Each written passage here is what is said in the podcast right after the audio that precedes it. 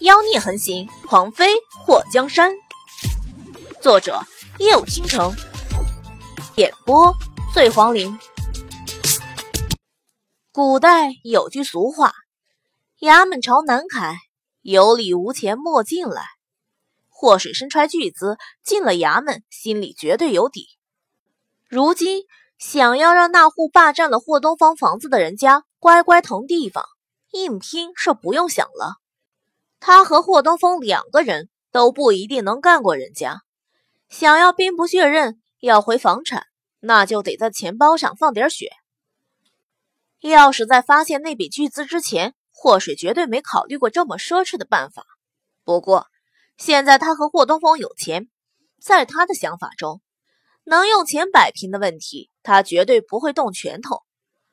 李屠夫本来是一家五口，李家两口子。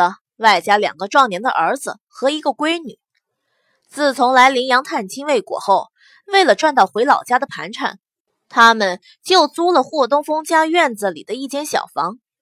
在租房子这一年多，李屠夫带着两个身强体壮的儿子，帮人杀猪卖肉，小赚了一笔。他们一看林阳比老家好混生活，就准备留在临阳定居，不回老家了。老家穷得厉害。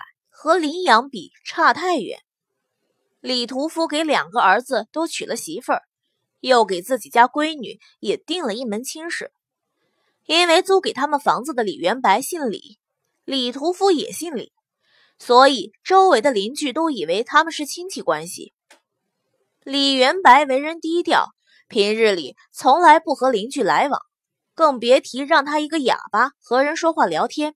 不过，李屠夫一家。倒都是非常热情，为了能留在林阳，不断的拉拢邻里关系。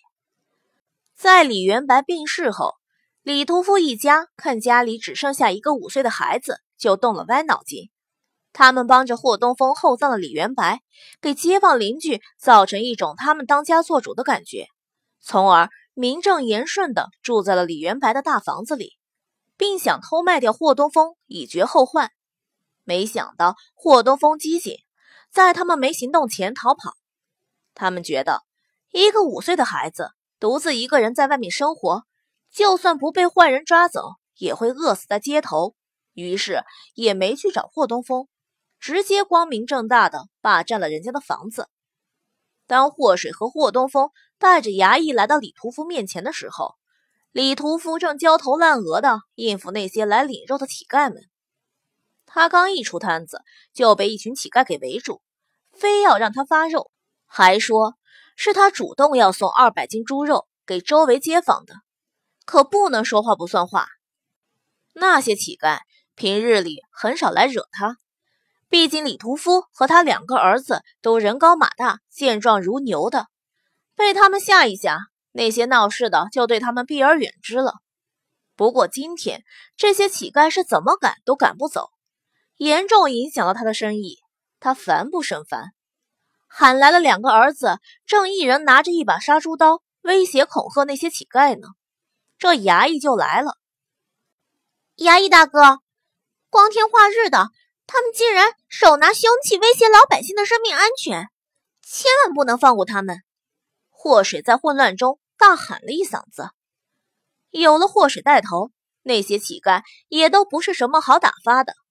吵吵嚷嚷的就说李屠夫想行凶，或是看到人群中有几个正是他给了银子的乞丐，那几个乞丐看到他后点了点头，然后转身离开。姐，他们真的给到处宣扬了。霍东风没想到那几个乞丐还挺守信用，